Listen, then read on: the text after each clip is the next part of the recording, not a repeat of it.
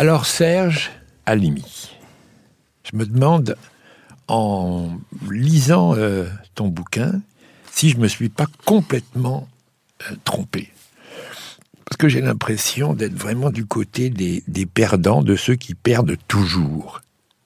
C'est-à-dire du côté de la gauche. Du côté gauche. Disons qu'il ne gagne pas souvent ou qu'il ne gagne pas longtemps. il gagne pas longtemps, il gagne pas souvent. Par exemple, prenons le XXe siècle. Oui. Selon toi, euh, la gauche a été au pouvoir 10 ans ou 12 ans au total. Alors, on vit avec l'idée qu'il y a une alternance, tantôt c'est gauche, tantôt c'est droite. Eh ben non, euh, selon toi, il y a eu euh, le cartel des gauches. C'est une période assez méconnue. Très peu connue et qui est pourtant l'une des plus intéressantes voilà. lorsqu'il s'agit de mesurer les, les difficultés que la gauche euh, affronte avec le monde de la finance et sa disposition à ne pas faire ce qu'elle devrait faire pour euh, se dégager un peu, obtenir des marges de manœuvre et mener une politique qu'on qualifierait de gauche. Alors ça, c'est 24-26. Oui. Ensuite, le Front populaire, 1936-1938, deux années. Ensuite, la Libération, 1944-1947, trois ans, ça dure. Et ensuite, l'époque mitterrandienne, 1981-1986. Tu donnes 5 ans. généreux, là. Je crois que été généreux. Donc, au total, ça fait entre 10 et 12 oui. ans sur un siècle. Oui, même si d'ailleurs, quand on, quand on reprend euh, le détail de ces périodes, euh, le cartel des gauches, c'est un radical qui est au pouvoir, Édouard Herriot, euh, qui euh, serait plus qualifié de centre-gauche que, que, de gauche aujourd'hui, mais euh, qui sera perçu comme de gauche parce qu'il affrontera une opposition de droite tellement euh, vociférante, tellement hostile, qui le soupçonnera de traîtrise parce qu'il essaiera d'arranger un peu les choses avec l'Allemagne, qui le soupçonnera de s'en prendre à la religion parce qu'il essaiera d'appliquer les, les, lois laïques, que cette opposition-là constituera presque Édouard Herriot en personnage plus à gauche qu'il ne fut en réalité lorsqu'il a été président du Conseil. Après, il y a, bon, Blum, on peut dire qu'il a effectivement mené une politique de gauche, mais euh, pas nécessairement parce qu'il en avait l'intention au départ, ouais. mais parce qu'il a subi et encouragé d'une certaine manière la pression euh, sociale née des grèves de juin 1936 et que sans ces grèves de juin 1936, le bilan du Front populaire aurait été sans doute assez médiocre. Après, je crois que de 44 à 47, il n'y a pas de doute, c'est une politique de gauche qui est menée euh, parce que cette période intervient après la libération et que la droite a été euh, complètement disqualifiée. La droite et le patronat ont été complètement disqualifiés par euh, la collaboration euh, qu'on leur prête avec euh, les autorités allemandes. On se souvient de cette anecdote où De Gaulle revient à Paris en 1944. Il est accueilli par une délégation du patronat et il leur dit de manière très méprisante de son maître 90 et plus, je n'ai vu aucun de vous, messieurs, à Londres, ma foi, après tout, vous n'êtes pas en prison. Donc c'est une, période où les politiques de gauche peuvent se déployer d'autant plus librement qu'il n'y a pas d'adversaire, à ceci près que le pays étant ruiné, il doit faire appel à l'aide américaine et que, naturellement, cet appel à l'aide américaine contraint un peu ses marges de manœuvre. Aujourd'hui, nous voulons vous rappeler ce que, dans leur dernière réunion, ont décidé les représentants de toutes les organisations de résistance groupées au sein du Conseil national. 1er mai 1944. En vue de l'action immédiate, former des comités dans les villes, villages et entreprises et y enrôler les patriotes non encore organisés. Tous les comités ainsi constitués doivent être placés sous le contrôle du Conseil national de la résistance en attendant le déclenchement des opérations. Ce sera notre destin d'avoir vécu en des temps historiques. L'an prochain, nous pourrons penser au muguet Aujourd'hui, il n'est de pensée que pour la guerre, il n'est de sang que ceux de la résistance.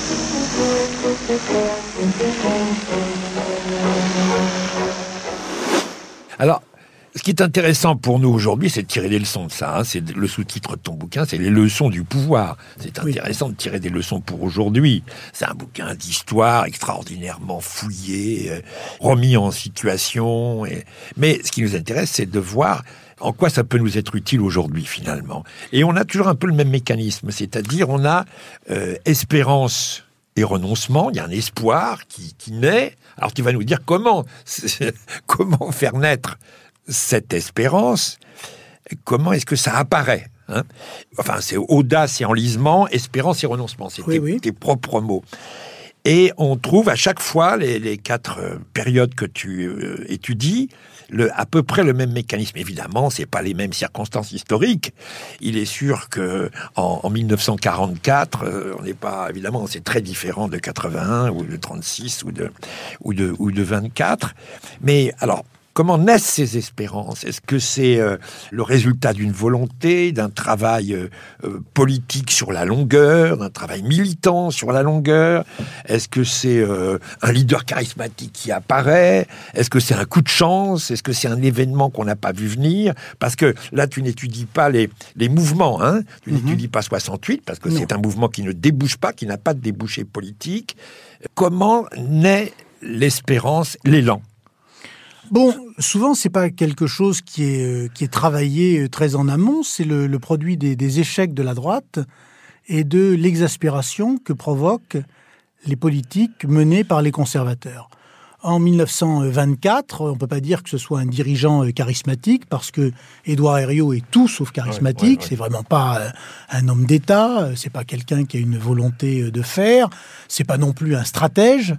Mais il est là, le Parti radical socialiste est à l'époque la principale force de gauche, c'est un parti plutôt républicain, euh, laïque, et euh, l'ensemble des, des Français progressistes sont exaspérés parce que la droite a mené une politique économique et financière très rigoureuse, a pris des initiatives internationales très hasardeuses, comme l'occupation de la Roure, par exemple, a mené une politique cléricale qui a euh, mécontenté les, les laïcs et les républicains. Donc tout ça euh, converge vers le désir d'en finir, de se débarrasser de Poincaré, qui est le président du Conseil à l'époque. Et ce désir est tellement fort que les socialistes, qui pourtant ont toutes les raisons de se méfier des radicaux, estiment qu'ils ne pourront pas empêcher une alliance de front républicain avec les radicaux pour se débarrasser de euh, Poincaré. Et de fait, cette élection qui n'oppose pas des forces très à gauche à des forces très à droite, même si les forces à droite sont vraiment euh, très à droite, suscite un énorme enthousiasme parce que les gens veulent se débarrasser du bloc national. Un peu comme en France, on a connu la même chose avec François Hollande. Euh, c'est pas que François Hollande suscitait un grand enthousiasme, et on a compris après pourquoi cet enthousiasme n'existait pas, mais c'est que les gens voulaient dégager euh, Sarkozy. Dans l'exemple que tu cites, le, le cartel des gauches, il n'y avait pas de projet, il n'y avait, pas un grand projet non, politique, même réformateur. Le seul, le seul le- grand projet, c'était en quelque sorte de défaire tout ce que la droite avait fait en matière de politique étrangère, donc euh, renoncer, arrêter euh, l'occupation euh, de la Roure, en matière de répression antisyndicale, parce qu'à la suite de la Première Guerre mondiale, il y avait eu des mesures de répression antisyndicale particulièrement euh, fortes, donc l'amnistie des syndicalistes qui avaient été euh, condamnés, et puis enfin, euh, en, ma- en matière de, de loi laïque, rétablir une forme de laïcité qui avait été mise en cause par ce bloc national très lié à l'Église catholique et à la droite la plus conservatrice. On se souvient que c'est quand même le bloc national qui avait en 1920 introduit euh, la criminalisation de l'avortement dans le cadre d'une politique euh, nataliste. Donc il y avait, il y avait ce climat-là d'ordre moral, de politique euh, financière très à droite, très rigoureuse, et puis de politique étrangère aventuriste qui voulait en quelque sorte continuer à faire payer l'Allemagne, Oui. alors même que l'Allemagne ne payait pas. Donc cette, cette conjonction d'échecs et d'exaspération a provoqué cette alliance un peu inattendue qui fut le cartel des gauches. Les élections du 11 mai 1924 donnent la victoire au cartel des gauches. 328 députés sont élus sous son étiquette. Mais 41 d'entre eux sont des radicaux indépendants qui avaient soutenu Poincaré et s'étaient ralliés au cartel pour des raisons purement électorales. Or, sans leur soutien, le cartel devient minoritaire, car les communistes, qui ont 28 députés, leur montée est très nette, votent systématiquement contre ceux qu'ils appellent les social traîtres. Alors continuons avec euh, les, élans, les espérances et les raisons qui font que la gauche arrive au pouvoir. Le Front populaire, c'est différent. Alors le Front populaire, c'est très différent. Et le Front populaire, c'est probablement l'un des, des cas les plus intéressants. Parce que au départ, le Front populaire, c'est une alliance défensive. Il ne s'agit pas de changer la vie, il ne s'agit pas de transformer la France, il ne s'agit pas de construire le socialisme, il s'agit d'occuper le pouvoir pour empêcher que les fascistes ne l'occupent. Contre, euh, contre le mouvement de 34 Voilà, qu'on avait vu le en 6 34. février 1934. C'est ça. La crainte que comme ça s'était passé en Italie euh, dix ans euh, plus tôt, Et en Allemagne, évidemment. et en Allemagne, mais sous une autre forme. Donc, cette crainte que justement le, le- le fascisme triomphe en France est telle que des forces républicaines qui, par ailleurs, se détestent, parce qu'avant 1934, il y a des affrontements, y compris physiques, entre les militants socialistes et les militants euh, communistes, décident que il faut occuper le pouvoir, faute de quoi le danger est trop grand. Et pour occuper le pouvoir, pour avoir une coalition aussi large que possible, pour remporter les élections, il ne faut surtout pas effrayer l'électorat centriste. Donc il faut arriver au pouvoir avec une proposition programmatique qui est extrêmement modeste. C'est ça. Sauf que, Sauf que, voilà. Sauf que la base populaire va aller beaucoup plus loin, Voilà. va occuper les usines, va exiger euh, ce qu'on sait, Voilà. les congés payés, etc. Et les élus, ce front populaire fraîchement élu, va être obligé de suivre Voilà, exactement. cet élan-là. Pour le coup, il y a un vrai élan populaire. Exactement. Quand la ouais. gauche arrive au pouvoir, le mouvement ouvrier, enfin des ouvriers, qui n'ont pas euh, compris ou qui ne pensent pas qu'il faut en rester là, disent puisque la gauche est arrivée au pouvoir, ça veut dire qu'on peut y aller. En tout cas, qu'elle n'enverra pas la police contre nous ouais. si on occupe les usines. Donc, allons-y. Après tout, on a été réprimés par euh, les gouvernements de droite successifs. Les syndicats sont dans un état d'atrophie à peu près euh, totale. On peut tenter quelque chose et donc les forces du Front populaire se retrouvent face à un mouvement qu'elles ne peuvent pas arrêter et elles trouvent avec elles ou face à elles, en quelque sorte, le patronat qui a tellement peur de voir ses usines occupées qu'il se tourne vers des syndicalistes qu'auparavant il pourchassait, vers des forces de gauche qu'auparavant il combattait pour leur dire s'il vous plaît, s'il vous plaît, aidez-nous à rétablir l'ordre, on est prêt à payer très cher pour que les usines cessent d'être occupées.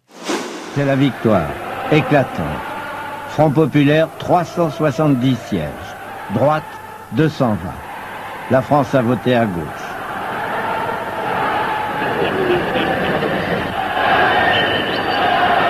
Le peuple de gauche fête joyeusement sa victoire. Que chante Jacques Prévert Avez-vous des nouvelles? Des nouvelles de quoi? Des nouvelles du monde. Il paraît qu'il va changer. Tous les jours, on pourra manger. Il y aura beaucoup de soleil et personne ne sera humilié.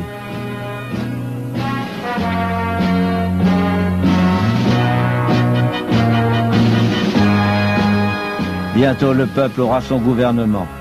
Renault, Citroën, Fiat, Nieuport, Gnomerol, Caudron sont occupés dans la région parisienne. Bientôt c'est un raz de marée. 2 millions de grévistes. 9000 entreprises occupées dans toute la France. Les partis et les syndicats sont débordés. La droite accuse les communistes, les communistes accusent les trotskistes. Pendant ce temps, les ouvriers, eux, s'organisent. s'organisent. La grève qui s'est étendue à de nombreux corps de métier donne à Paris un aspect inattendu. Nous lutterons dans le calme et la dignité. Le voulez-vous, camarades Oui. Pour les revendications hippiques Hippiques C'est donc ce paradoxe extraordinaire d'une majorité de gauche qui est élue à l'Assemblée nationale, qui n'a pas dans son programme les, les conventions collectives, les, les congés payés, la semaine de 40 heures, qui va faire adopter ces mesures, non seulement par les députés de gauche qui ne les avaient pas proposées comme Mais- mesure au moment de leur campagne, mais par la quasi-totalité des députés de droite qui veulent que, en quelque sorte, le fleuve ouvrier retrouve son lit le plus vite possible et que l'ordre revienne.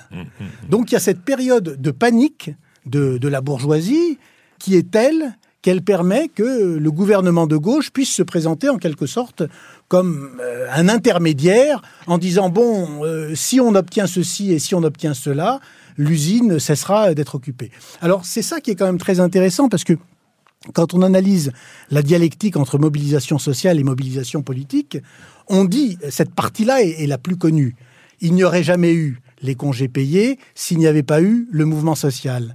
Mais il y a une autre partie qui est moins connue, ou en tout cas qui est moins rappelée. Il n'y aurait jamais eu de mouvement social s'il n'y avait pas eu de victoire électorale. Mhm. Et en amont, il n'y aurait pas eu de victoire électorale s'il n'y avait pas eu un programme politique extrêmement modéré. Donc, si vous voulez, c'est- là que les choses sont, sont intéressantes. Et, et si on ne comprend pas ces étapes, eh ben, il y a quelque chose, effectivement, qui nous échappe.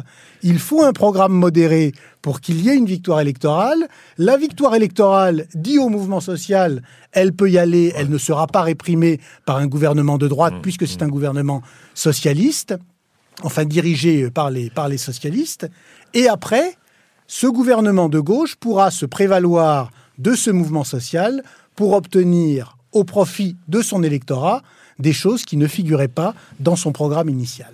À l'horizon qui s'éclaire, lorsque le front populaire tumultueux roule comme un torrent, martyr de l'usine et du bouge, quand l'ouvrier s'éveille et bouge, on voit flotter au vent le drapeau.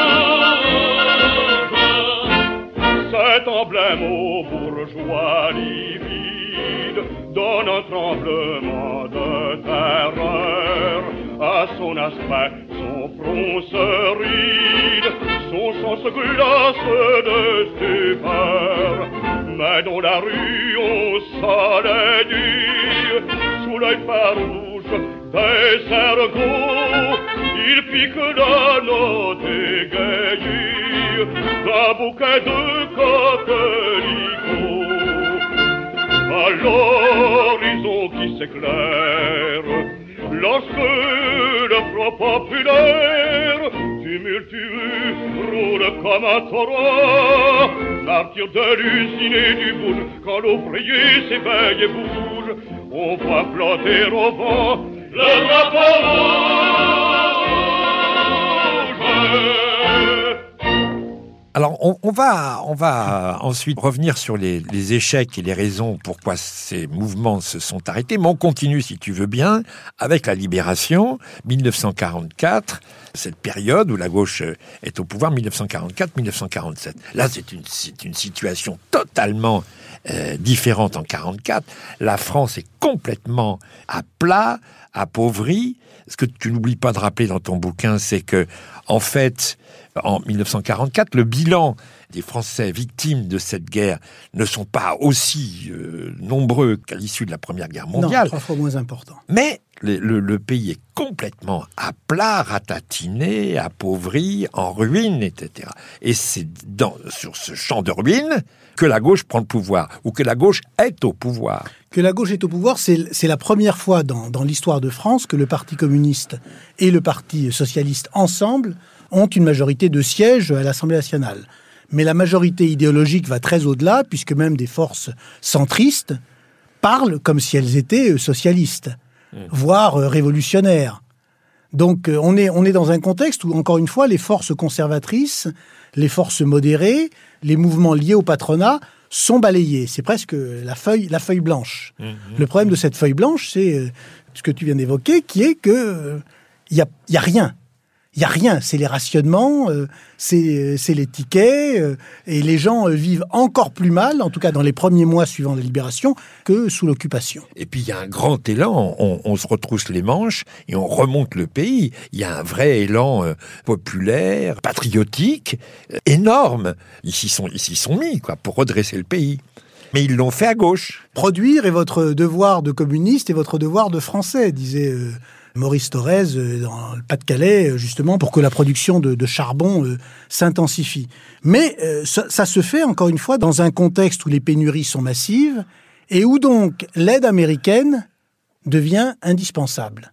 Et évidemment, l'aide américaine limite un peu les perspectives révolutionnaires à l'époque, et c'est tout le débat qui existera sur est-ce qu'il faut faire... Il y, a, deux moments, en fait, où, on- où la question de la révolution sera vraiment euh, posée. C'est juin 1936. Est-ce que tout est possible Mm. Et la fameuse phrase de, de Marceau Pivert, qui est un dirigeant socialiste de gauche à l'époque, euh, tout est possible maintenant à toute vitesse, la Ouais. chance sourit aux audacieux. La réponse de Maurice Thorez, euh, tout n'est pas possible parce que nous n'avons pas derrière nous la grande masse du pays et que euh, il y a le risque de se couper de ces classes moyennes qui votent pour le, pour le parti radical, alors même que l'objectif du Front populaire, c'était de constituer cette alliance. Est-ce que Marceau Pivert avait raison? On aurait pu. Enfin, on va pas réécrire l'histoire, ouais. C'est dommage qu'on puisse pas la réécrire.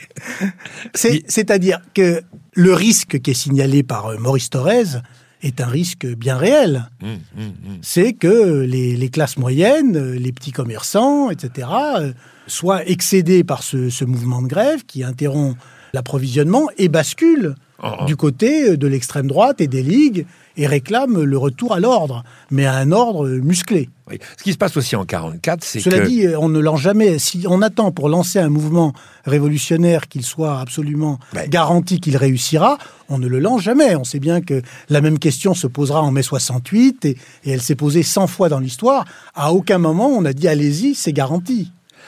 Et ce qu'il faut pas oublier évidemment en 44, c'est que l'oligarchie est complètement discréditée. Le patronat, les forces économiques du pays se sont vautrées dans la collaboration et sont complètement discréditées. On l'a un peu oublié avec le temps. ça. Oui, oui, on l'a- Ils ont on- réussi à se faire oublier. Absolument. Et il y a, il y a même, euh, je l'évoque dans le bouquin, il y a même des, des forces conservatrices qui disent que l'heure est venue de construire la France socialiste. Hum, que toute autre hypothèse a été balayée par la guerre et par la collaboration. Et François Mauriac, qui n'est pas un homme de gauche, qui écrivait dans Le Figaro, qui est un catholique, plutôt gaulliste à l'époque, écrit dans, dans le cahier noir « Seule la classe ouvrière, dans sa masse, aura été fidèle à la France profanée ». Il y a donc ce sentiment qu'une seule classe sociale a en quelque sorte tenu son rang, et tenu son rang patriotique. Alors évidemment, c'est la bataille du rail, c'est ces ouvriers qui sabotent les lieux de production, qui prennent des risques, c'est ces, c'est ces résistants euh, qui sont fusillés, qui sont très largement associés aux forces de gauche, même si la résistance ne comportait pas que des éléments de gauche. Mais à la libération, il y a le sentiment que la résistance a d'abord été une résistance de gauche et que ceux qui ont payé le plus lourd tribut à cette résistance étaient les communistes. Alors que ce soit vrai, enfin c'est c'est probablement vrai pour une large part, mais il faut dire que les Allemands ont euh, déclenché une telle campagne de propagande en attribuant tous les actes de résistance à des terroristes communistes qu'ils ont en quelque sorte entretenu le sentiment que la victoire, et la victoire qui n'était pas uniquement une victoire liée à une libération par des armées étrangères, mais qui était aussi une victoire liée à l'action des, résistants et de l'armée française, était en partie liée à l'action du Parti communiste. Ces crimes ne sont pas des crimes français. Derrière vous, pauvres pantins sanglants, il y a le bolchevisme moscoutaire, l'espagnol des brigades rouges, le juif des ghettos d'Orient. Il y a chez nous, comme partout, des dévoyés et des égarés. Et vos attentats à vous sont étudiés et menés avec une technique qu'on apprend dans les écoles soviétiques. Et puis, Dans ce aussi- contexte, il Oui. est évident que il est très difficile pour les forces de droite, qui sont quand même très largement associées aux thématiques de Pétain, euh, de redresser la tête. Ce qui est presque stupéfiant, c'est qu'elles le fassent aussi vite, parce que dès qu'on est en 1948, c'est donc euh, très vite, l'équation a a changé du tout au tout à cause de l'apparition de la guerre froide. Et puis en 1944, l'Union soviétique bénéficie d'un prestige considérable. C'est depuis Stalingrad, l'Union soviétique, c'est la, c'est la force libératrice. euh, Absolument. oui, Il on- faut- on, il en faut est voir. encore là, D'ailleurs- d'ailleurs- avec, avec des collaborations, euh, des collaborations tout à fait surprenantes. Euh, je me souviens de textes de George Orwell vis-à-vis de la. Il disait la Russie, mais enfin, on voulait dire l'Union soviétique. C'était des amis, c'était des alliés. Oui, au point d'ailleurs qu'il y, a- il y a toujours une, une chose qui, qui est intéressante, amusante sur le souvenir historique à avoir à l'esprit, c'est qu'on a interrogé les Français tous les dix ans en leur demandant quel est le pays qui a le plus contribué à la victoire contre le fascisme en 1945. On les interroge en 1945. La réponse, c'est, je crois, 65% euh, ou 60% l'Union soviétique, 20% les États-Unis, 10% ou 12%, je sais pas, le Royaume-Uni, et puis bon. Et puis, dix ans plus tard, la proportion reste à peu près la même, et puis on l'a fait il y, a, il y a 20 ans, et puis il y a 10 ans, les proportions s'étaient complètement renversées.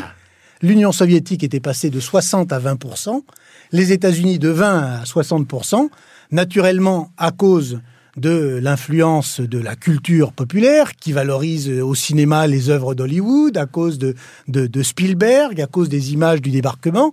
Et il est certain que les gens en France ont beaucoup plus à l'esprit, ça se comprend d'ailleurs d'une certaine manière, le débarquement sur les, sur les côtes de Normandie euh, avec les troupes anglo-américano-canadiennes que Stalingrad. Mais au moment où ils sont libérés, ils savent bien qu'en 1943, ils veillaient près de leur radio pour écouter des, des programmes interdits qui leur annonçaient que von Paulus avait capitulé en, en février 1943. Et ils savent bien que c'est à partir de ce moment que le grand retournement s'est produit. Et ils savent aussi que plus de 60% des troupes euh, allemandes ont été fixées sur le front russe. Et ils savent enfin que les deux divisions allemandes qui ont occupé Paris en 1940 seront détruites à Stalingrad trois ans plus tard.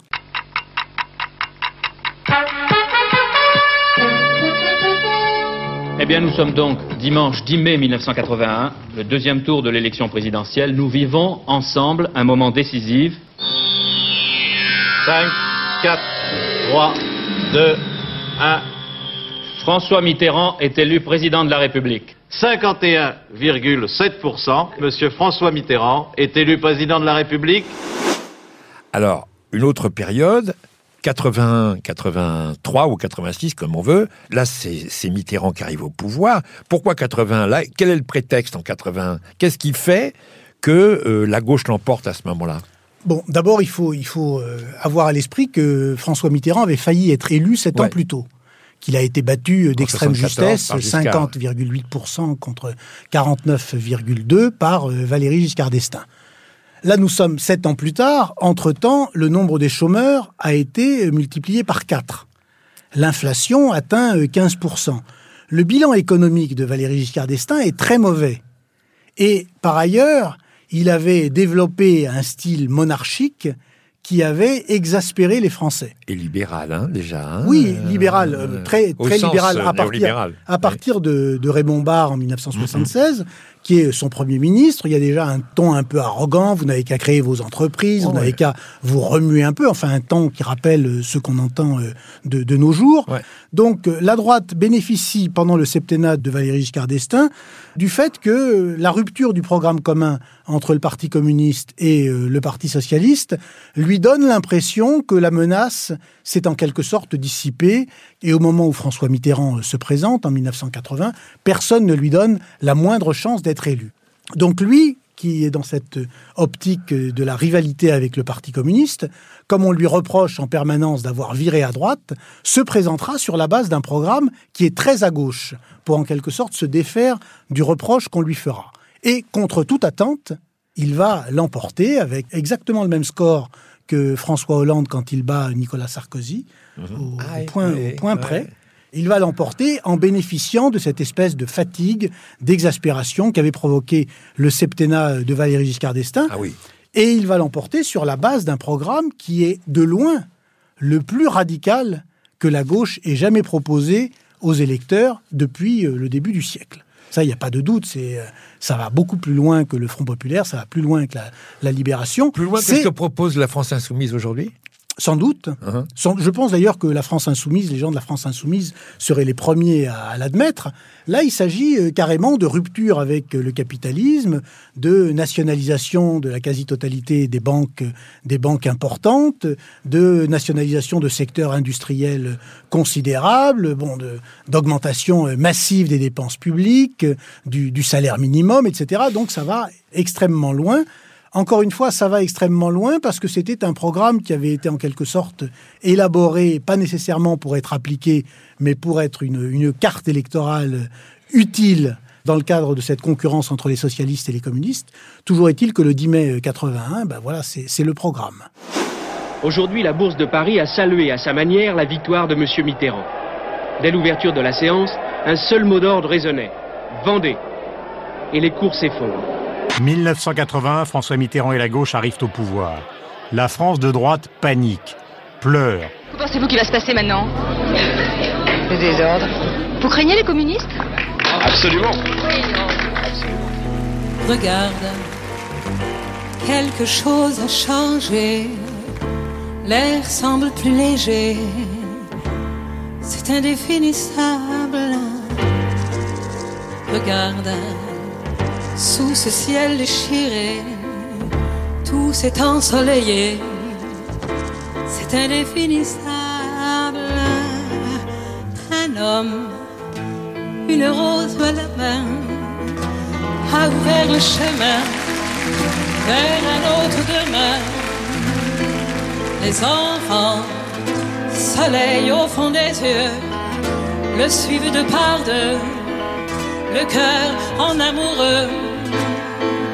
Regarde ces fanfares et musique, tintamarre et magique, féerie, féerique. Regarde, moins chagrin, moins voûté, tous ils semblent danser, leur vie recommencer. Regarde, on pourrait encore y croire, il suffit de le vouloir, avant qu'il ne soit trop tard. Regarde, on en a tellement rêvé, que sur les murs bétonnés poussent des fleurs de papier. Et l'homme, une rose à la main, étoile à son destin, continue son chemin. Seul, il est devenu des milliers qui marchent émerveillés dans la lumière éclatée. Regarde, on a envie de se parler, de s'aimer, de se toucher et de tout recommencer.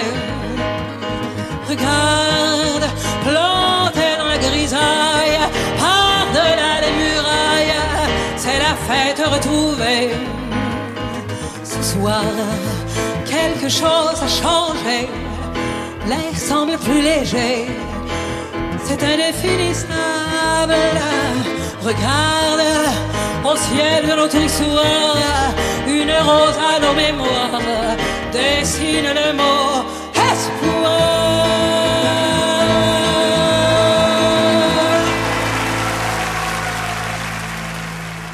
On va reprendre maintenant pour voir pourquoi ça a planté, pourquoi ça échoue, quelles sont les raisons? Le cliché qui vient tout de suite à l'esprit, c'est le mur de l'argent. hein. Oui. À chaque fois, c'est ça. On se dit, le cartel des gauches, c'est le mur de l'argent. Le Front populaire, c'est les riches qui partent avec leurs euh, leurs sous. Euh, À chaque fois, c'est la même chose. hein. C'est la réaction euh, des puissants, des riches, des capitalistes, comme on voudra, qui s'organisent et qui font que ça échoue. Mais c'est pas les seuls. euh, Je vais vous dire qui est mon véritable adversaire. Ça, ça vous rappelle quelque chose. Eh bien, Hollande, quand il, quand il dit ça au Bourget, ça c'est la phrase très connue, mais il, il ajoute Sous nos yeux, en 20 ans, la finance a pris le contrôle de l'économie, de la société et même de nos vies. Désormais, il est possible en une fraction de seconde de déplacer des sommes d'argent vertigineuses, de menacer des États. Euh, Bon, le, le mur d'argent.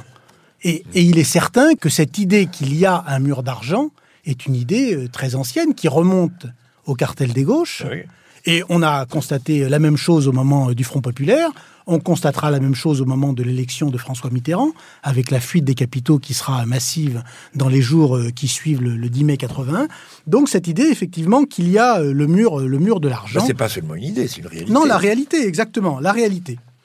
Le, cas le plus, le plus net qui euh, a conduit à, réfléchir quand même à, cette question sérieusement, ça a été euh, le cartel des gauches. Parce que là, vous avez euh, un gouvernement qui arrive au pouvoir, qui ne contrôle pas la finance, puisque la banque, la banque de France n'est pas encore nationalisée à l'époque, et qui doit donc faire appel en permanence aux plus gros actionnaires de la Banque de France, qui sont ses adversaires politiques, pour financer ses fins de mois. Demander aux banques de financer la révolution, quoi. Voilà. Ce qu'il y a d'intéressant, c'est que quand Herriot arrive au pouvoir, pour financer ses fins de mois, il faut qu'un plafond de prêts ne soit pas dépassé, un plafond fixé par la loi ne soit pas dépassé. Quand il arrive au pouvoir, ce plafond a été dépassé un certain nombre de fois, mais ça n'est pas su, ça n'est pas public. La Banque de France ne le dit pas, le gouvernement de Poincaré, bien sûr, ne le dit pas. Et quand Herriot arrive au pouvoir, les banquiers lui disent Écoutez, le plafond a été dépassé, c'est pas un problème, on peut continuer à le dépasser. Tant que la politique d'Herriot ne les gêne pas trop, ou qu'ils pensent qu'il serait trop tôt pour l'affronter.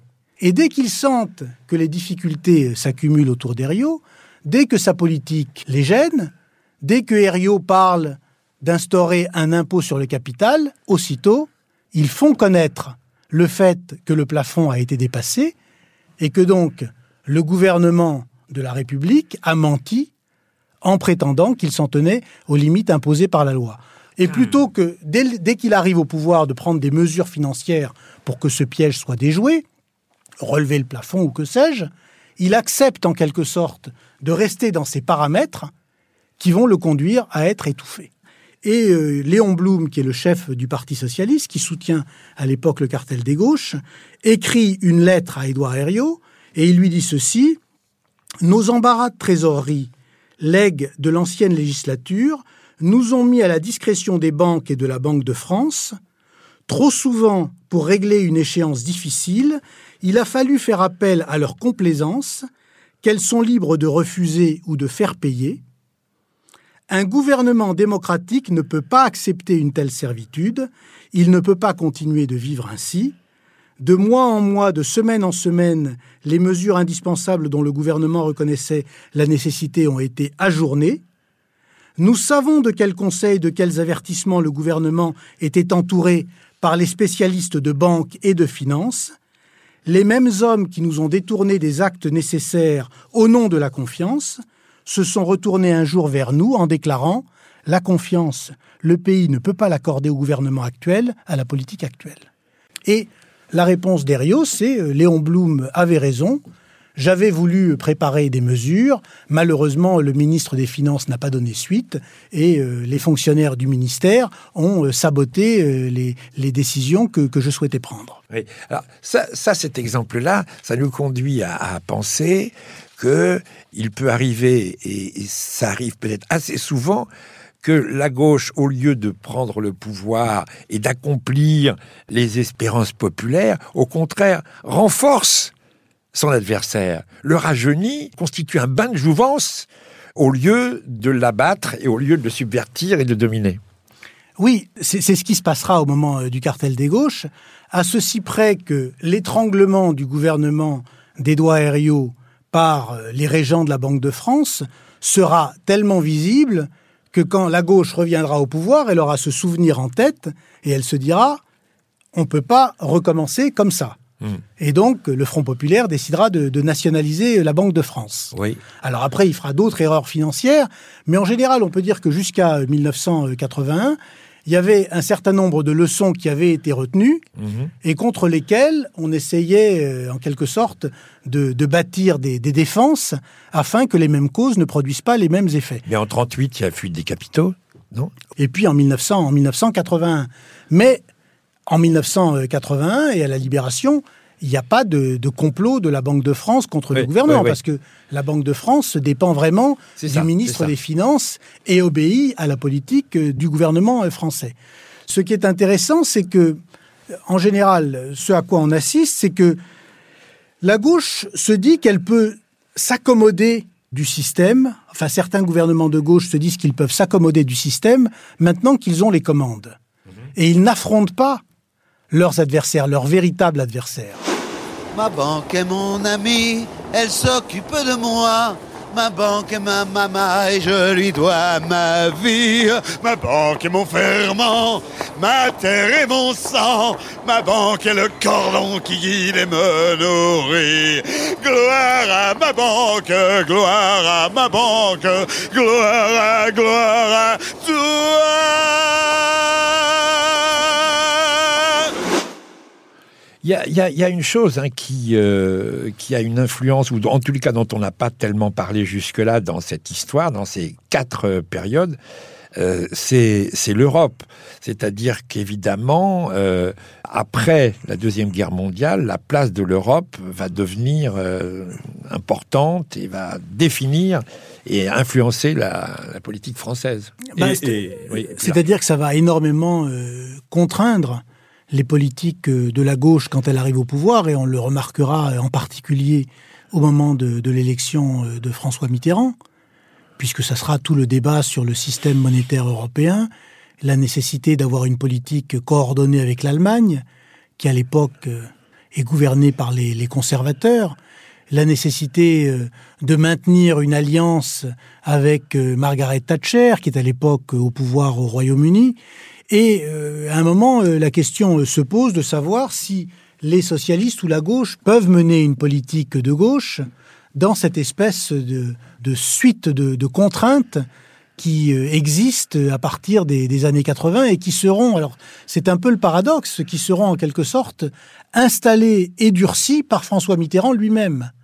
C'est-à-dire qu'on a toute une période où les, où les, où les socialistes apprennent de, de l'histoire pour essayer de se dégager des contraintes qu'ils avaient observées auparavant, la Banque de France, le mur d'argent, ce qu'on a évoqué tout à l'heure, et puis avec le, les, les deux septennats de Mitterrand, ce sont les socialistes qui eux-mêmes créent en quelque sorte des contraintes qui les empêcheront de faire autre chose que des politiques néolibérales. Oui, et si, et si une gauche, euh, si la gauche, euh, je pense à la France insoumise, veut euh, venir au pouvoir, veut aller au pouvoir, il faut absolument qu'elle ait une position claire. Par Mais ça, je à pense, je pense qu'elle l'a, en tout cas. Là, Ouais. il, il est certain que ce- cette possibilité d'un verrou européen est connue et comprise par euh, maintenant euh, toutes les formations euh, de gauche. Il y en a qui s'en accommodent, il y en a qui disent on essaiera de faire l'Europe sociale malgré ça, et il y en a qui disent on ne peut pas imaginer mettre en œuvre notre programme si on ne remet pas en cause les traités européens. Jean-Luc Mélenchon, vous, vous proposez quelle Europe? 17 mars 2017. Vous arrivez au pouvoir, qu'est-ce que vous faites? Vous négociez de nouveaux traités? eh ben Évidemment, on commence d'abord par euh, une attitude qui doit être l'attitude la plus ouverte, la plus dialogante. Euh, bon, j'appelle ça le plan A. Mais dans le plan A, on commence à désobéir. Écoutez, euh, moi, je, ne veux plus accepter que des entreprises délocalisent comme ça. Je ne veux plus accepter que des marchandises rentrent dans, dans mon pays, qui sont des marchandises pleines de sang des travailleurs qui ont été surexploités, ou de la nature qui a été euh, saccagée. Voilà. Vous Je- imposez vos vues hein, au reste de l'Europe. Si pas d'accord, Vous faites quoi Alors, je ne suis pas Alexis Tsipras. Il y a zéro chance d'arriver à me faire céder en me faisant peur, parce qu'on ne peut pas me faire peur, parce que la France est assez puissante pour être entendue. Mon attitude est donc une attitude de dissuasion, mais en même temps, c'est une attitude de dialogue. Pourquoi? Parce que, Monsieur Bourdin, le, le bilan terrible qu'il faut faire sur cette affaire d'Europe, c'est que personne n'a jamais tenu tête à Madame Merkel, dirigeante de droite de l'Allemagne. Alors maintenant, je crois que ce qu'on sait, c'est que le discours sur l'Europe sociale sans remise en cause des traités est une illusion, est une imposture. Toutes les expériences précédentes permettent de, de savoir d'avance qu'une politique de transformation économique et sociale en France Ouais. serait interdite par les traités européens. Après, euh, si on estime que rester dans l'Europe est plus important que, que le reste, eh bien, euh, on renonce à l'essentiel des transformations économiques et sociales qu'on euh, promet. Autant, autant le dire, autant ne pas se payer de mots. Mais ce qu'on verra par la suite, c'est euh, certains gouvernements, par exemple, je pense à celui de, de Jospin, qui se présentera comme un, un gestionnaire qui dira le capitalisme, il faut lui donner du sens, il faut le gérer, quoi, en somme, et qui fait que ces gens, euh, ces gouvernements euh, ou ces pouvoirs de gauche deviennent les fondés de pouvoir, là en l'occurrence du néolibéralisme. Ils renoncent très tôt. Oui, alors, quand, quand, quand le livre est sorti, il y a maintenant euh, une bonne vingtaine d'années, le chapitre qui traitait de, de François Mitterrand était titré La chute finale. Ouais. Donc parce qu'il me, il me semblait que ça n'était pas très intéressant de, voir ce qui se passerait ensuite, y compris avec, euh, euh, Lionel Jospin. Une fois que vous déclarez, comme euh, en 1986, euh, Henri Emmanuelli, qui est le chef de la gauche socialiste, les socialistes ont longtemps rêvé d'une troisième voie entre le socialisme et le capitalisme. À l'évidence, elle n'est plus possible. La solution, c'est de choisir clairement l'un des deux systèmes et d'en corriger les excès. Nous avons choisi l'économie de marché. On peut dire que bon, voilà, c'est terminé. Il n'y a plus à se poser la question de savoir euh, quand la gauche essayait, elle n'essaie plus. L'idée que le capitalisme, c'est en quelque sorte l'horizon historique des socialistes. D'ailleurs, dans, la charte du Parti socialiste en 1990, ça sera l'une des phrases les plus remarquées. Le capitalisme borne notre horizon historique. Dès lors que le capitalisme borne notre horizon historique, les cas que j'évoque dans, ce livre deviennent ou relèvent de l'histoire. Mmh. Il n'y a plus, il n'y a plus de possibilité de, de changer quelque chose. Oui, ça n'a pas porté chance euh, aux, aux, aux socialistes, puisqu'aujourd'hui, euh, ils ont complètement disparu. Voilà. Bon, mais ça, c'est ça, c'est peut-être une, une, bonne chose. En tout cas, ce qui est certain, c'est que la poursuite de ces, de ces reniements socialistes a conduit assez logiquement à Emmanuel Macron. À la fois parce que nous avons euh, des socialistes qui sont libéraux, mmh. Et puis parce que ce sont des socialistes. Bah, nous humes. Oui, oui nous, nous humes des, des, socialistes qui sont en très mauvais état et qui sont libéraux, donc qui ont été d'une certaine manière démocratiquement euh, sanctionnés du fait qu'ils n'avaient pas euh, tenu euh, leurs promesses. Il faut, il faut tout de même souligner que cette sanction historique, on ne l'a jamais connue avant, avant François Hollande. François Hollande est élu avec 52% des voix. Il y a la majorité des socialistes à l'Assemblée nationale. Il y a la majorité des socialistes au Sénat. Il y a une majorité des villes. Il y a une majorité des régions. Et cinq ans plus tard, ils passent de près de, de, 275 sièges à 30. Ils perdent 90% de leurs sièges. Et ils passent de 28 ou 29% des voix, je sais plus ce que, ce que Hollande avait fait au premier tour, à 6% des voix. Mmh, mmh. Donc ça, c'est une sanction euh, extraordinaire, plus forte encore que la sanction que les socialistes ont essuyée en 1993. Donc là, d'une certaine manière, il y, a une, il y a une justice. Justice, justice est faite. Je vais vous confier une chose. Je me souviens d'un temps où notre président nous faisait des promesses. Mon véritable. De nos jours à présent. Il n'y a pas de nom. Nous l'avons dans les dents, pour ne pas dire les fesses. Cet adversaire Les promesses. C'est le monde de la finance. Les promesses. Elles coûtent rien. Et c'est gratuit. Présider la République, c'est mettre toute la puissance de l'État au service des citoyens. Les promesses qu'un Usac en a fait aussi ton, bouquin porte sur donc sur les quatre moments où la gauche a été au pouvoir au XXe siècle. Il y a, une chose qui est, importante à, à avoir à l'esprit, c'est l'influence que la gauche peut avoir à certains moments sur un gouvernement euh, de droite. Euh, ça a été le cas, par exemple, dans les années 60, où le Parti communiste en France était puissant, arrivait à 20-25% de, oui, oui, aux élections, et donc euh, euh, le gouvernement, euh, le pouvoir gaulliste qui dirigeait le pays, devait tenir compte de cette euh, puissance-là. Et donc il y a un moment, il y a une influence. Alors c'est pas c'est pas être au pouvoir, mais c'est influencer le pouvoir, et ça c'est important. Alors c'est à la fois, bien sûr, c'est vrai que le, le, pouvoir gaulliste devait tenir compte de cette influence-là, mais en même temps, euh, du temps du général de Gaulle, il y avait une, une volonté de ne pas être euh, le fondé de pouvoir des, des, grandes entreprises et des multinationales. Ouais, ouais. Il y avait une vision un peu, un peu jacobine, un peu impérieuse. Oui, d'une droite anticapitaliste voilà, aussi. D'une droite qui, qui pensait que l'État, euh, c'était quelque chose et ça n'était pas le fondé de pouvoir des, des marchés. Alors, par exemple, je, on, se souvient que quand euh, François Hollande a été élu, il a, dit bon, euh, mon seul adversaire, le monde de la finance. Et pour montrer que son adversaire était le monde de la finance, il a proposé un impôt de 75% pour les gens qui gagnent plus d'un million d'euros par mois. Alors cette histoire est, assez intéressante parce que il a proposé cet impôt tout en n'y croyant pas du tout lui-même, uniquement parce que à l'époque dans les sondages, Mélenchon monte, lui ne monte pas, stagne, parce qu'on lui reproche finalement de ne pas vraiment vouloir la rupture avec Sarkozy. Donc il veut faire quelque chose de symboliquement fort. Et en l'occurrence, je connais l'histoire parce qu'elle concerne le monde diplomatique, puisque l'un de ses conseillers, Aquilino Morel, a lu un article dans le monde diplomatique qui évoque l'imposition des revenus par Roosevelt euh, au moment, au moment du New Deal. Et s'inspirant de cet article-là, Aquilino Morel propose à Hollande, à Valls, à Moscovici cette mesure spectaculaire d'imposition des revenus qui touchent plus de 1 million d'euros par mois. Euh, Hollande la propose quelques jours plus tôt. Il la connaît d'ailleurs assez mal parce qu'il bafouille en la proposant lors du journal télévisé de, de, de TF1. J'en fais ici euh, l'annonce que pour euh, au-dessus de 1 million d'euros par mois, eh bien, euh, le taux d'imposition devrait être de 75%. Une rectification, hein, c'est 1 million d'euros par an euh, par rapport euh, à cette imposition euh, de 75%. hein. Et donc euh, à peu près euh, donc 100 000 euros par mois et 1 million d'euros par an. Et puis, qu'est-ce qui se passe pour cette mesure?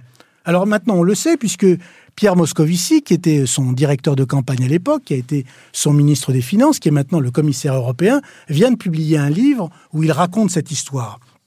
Et il explique, et c'est là que j'en reviens à De Gaulle, que lorsqu'il rencontre les grands patrons, lorsqu'en tant que ministre des Finances, il rencontre pour la première fois les grands patrons, il rencontre un grand patron que, que nous connaissons bien, qui s'appelle Bernard Arnault Ah bah oui. et qui lui dit et qui lui dit ceci. Et là, Pierre Moscovici cite le passage. Je ne sais pas s'il avait enregistré ou pris des notes détaillées, mais voilà ce que, Bernard Arnault lui aurait dit. Il lui aurait dit si vous taxez à 75% tous les revenus à plus de 1 million d'euros, eh bien, je délocaliserai tous mes cadres. Parce que si je veux attirer des créateurs en France, je ne peux pas les rémunérer correctement avec vos 75%, tout le monde partira, donc il faut absolument que cette mesure ne soit pas appliquée. Bon, ça, on imagine mal Bernard Arnault disant euh, une chose pareille à De Gaulle. D'une certaine manière, vous avez été élu sur la base de cet engagement, parce que tout le monde considère que ça a été important dans l'élection euh, de François Hollande, ce discours du Bourget, cet engagement à, frapper euh, le capital. Et vous, patron, vous me dites, je ne peux pas appliquer, moi, gouvernement souverain, je ne peux pas appliquer une mesure que réclament les Français. Et alors Moscovici commente cet échange en mettant renoncer à cette mesure sur instruction de Bernard Arnault, inimaginable. C'était l'une des mesures, et il y en avait peu, qui avaient créé un électrochoc dans la campagne, et elle avait sans doute été nécessaire pour gagner l'élection. Mais il ajoute, sur le fond, Bernard Arnault avait raison, et nous le savions, ce qui explique qu'elle ait été d'emblée présentée comme une mesure provisoire, comme si nous étions pressés d'enterrer cette ficelle électoraliste, et nous l'étions. Autant dire que nous n'avons pas été fâchés que le Conseil constitutionnel la censure.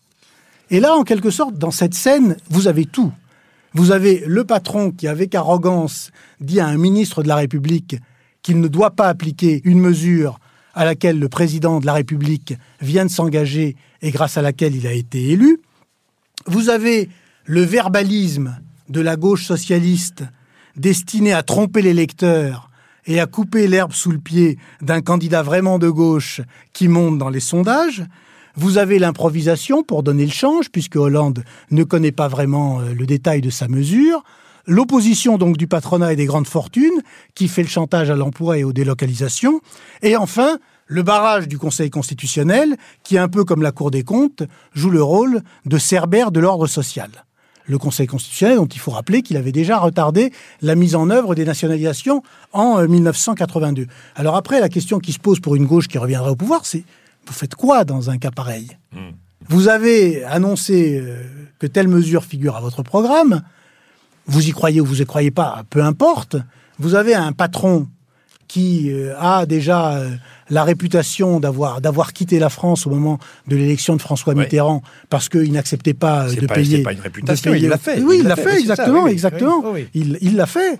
Qui vous dit euh, voilà, ben, cette mesure-là, vous ne pouvez pas l'appliquer. Qu'est-ce que vous faites? Ouais.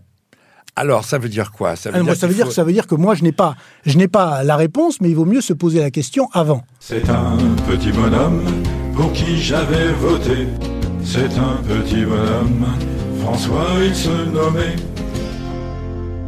Alors ça veut dire quoi? Ça veut dire que là on est en France dans une période qu'on peut appeler de renoncement. hein, à cette, euh, on voit pas que la gauche arrive au pouvoir dans les jours prochains. Même si... Bon, mais ça, vous, ça on, franchement, on peut pas le savoir. Je veux dire, euh, les, les échéances électorales sont, sont ce qu'elles sont, mais en 1935, personne ne voit euh, la gauche au pouvoir euh, très vite. Et en 1993, on pense pas non plus que, que Jospin remportera l'élection législative quatre ans plus tard. Donc on n'est pas à l'abri d'une bonne nouvelle. Bah, euh, C'est-à-dire que d'abord, d'abord, on est, on est en train de danser sur un volcan qui est celui des, des, des marchés financiers. Enfin, vous avez vu que, que, que la bourse bouge Ouais, très vite.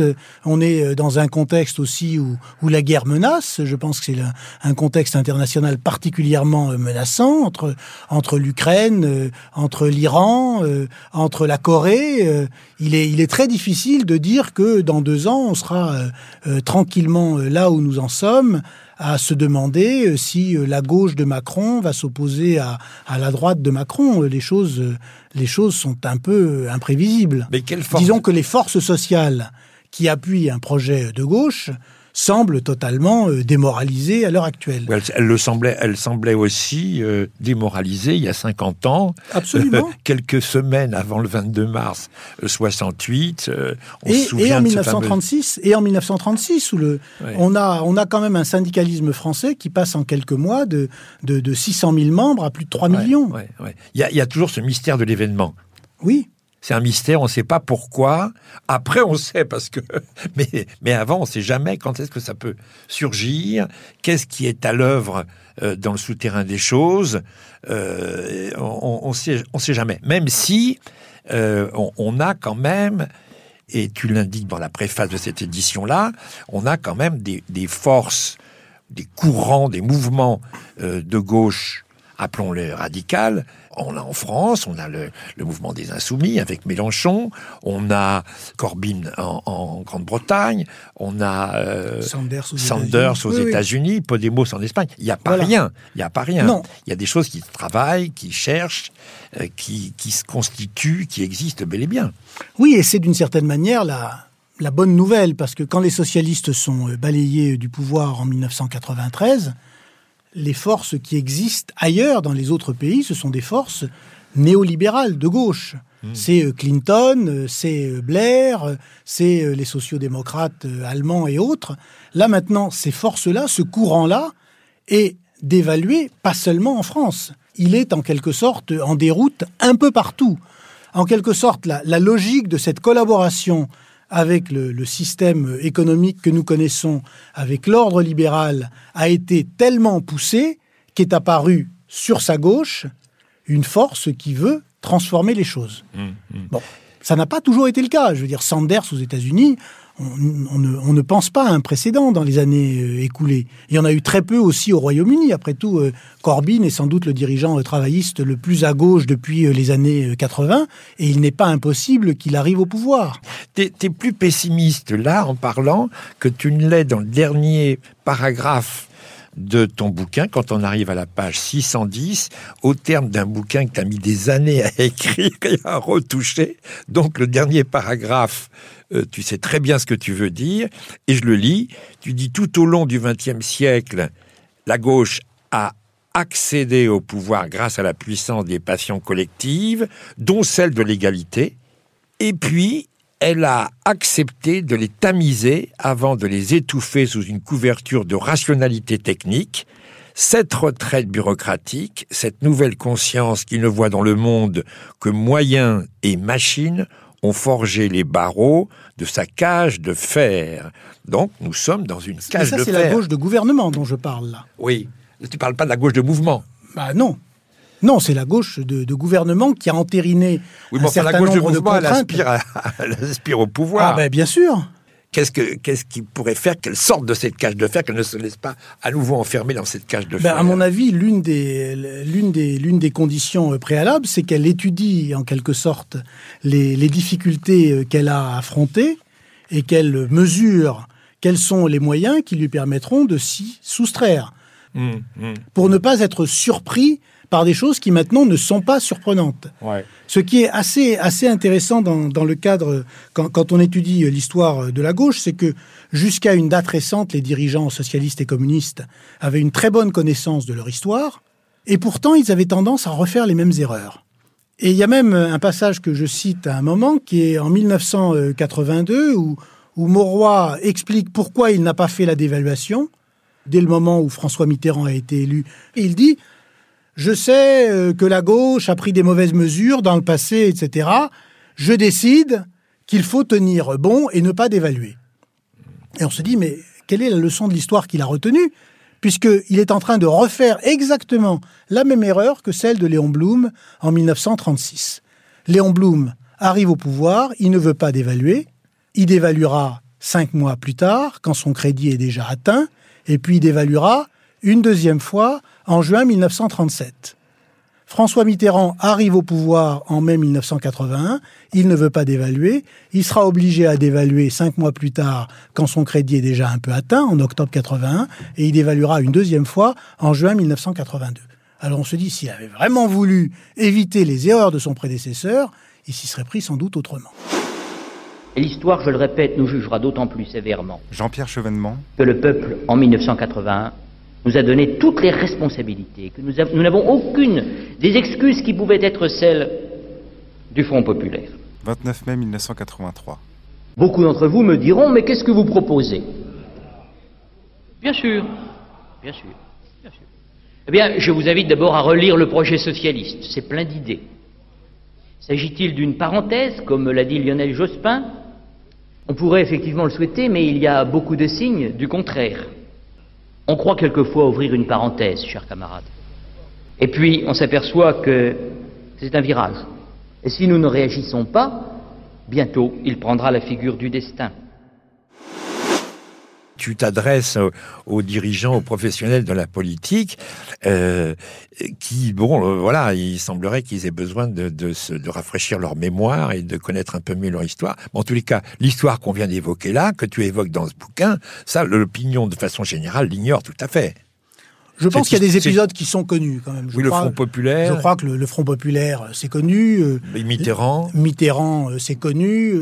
Bon, euh, la libération, euh, ce qui est sans doute connu quand même, c'est la sécurité sociale. Oui, oui. Les gens doivent quand même avoir euh, l'idée que la sécurité sociale, elle n'est pas tombée euh, du ciel.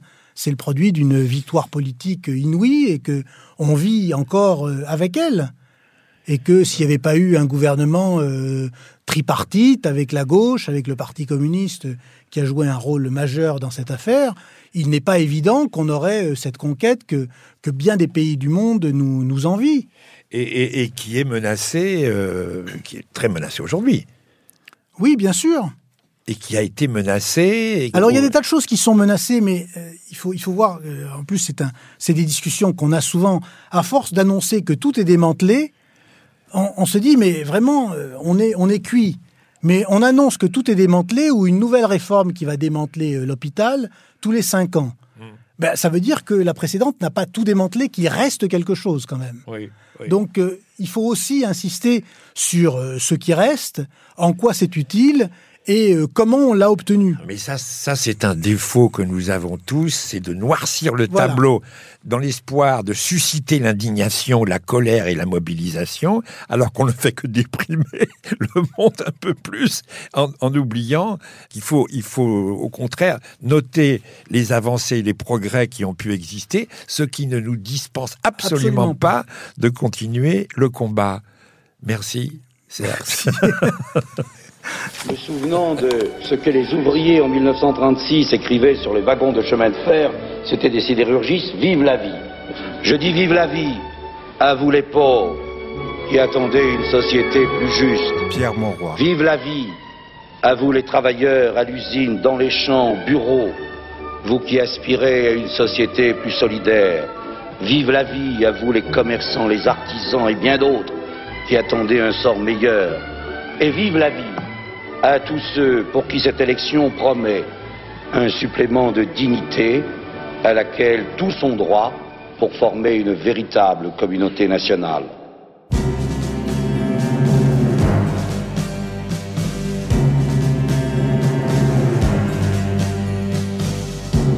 Tout ce que l'homme fut, de grand et de sublime, sa protestation, ses chants et ses héros, au-dessus de ce corps et contre ses bourreaux, à Grenade aujourd'hui surgit devant le crime. Et cette bouche absente et l'orca qui s'est tue, emplissant tout à coup l'univers de silence contre les violents, tourne la violence. Dieu le fracas que fait un poète qu'on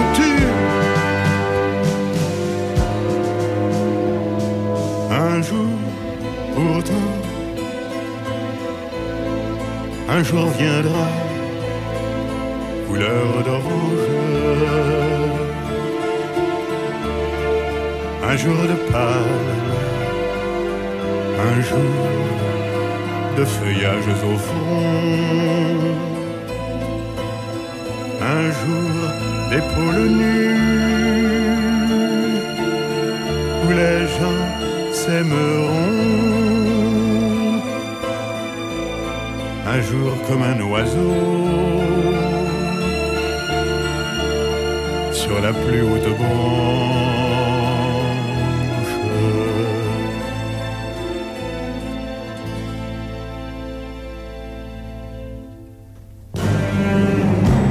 Ah, je désespérais de mes frères sauvages. Je voyais, je voyais l'avenir à genoux, la bête triomphante et la pierre sur nous, et le feu des soldats porté sur nos rivages. Quoi, toujours ce serait par atroce marché, un partage incessant que se font de la terre entre ces assassins que craignent les panthères et n'en tremble un poignard quand leur main l'a touché. Un jour, un jour viendra, couleur d'orange, un jour de pâle, un jour de feuillages au fond, un jour d'épaules nues, où les gens s'aimeront. Comme un oiseau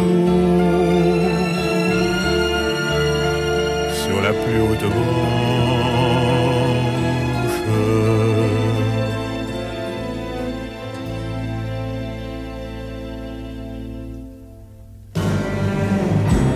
Quoi, toujours ce serait la guerre, la querelle, des manières de roi et des fronts prosternés, et l'enfant de la femme, inutilement né, les blés déchiquetés, toujours des sauterelles, quoi, les bagues toujours, et la chair sous la roue, le massacre toujours justifié d'idoles, au cadavre jeté, ce manteau de parole, le baillon pour la bouche et pour la main le clou.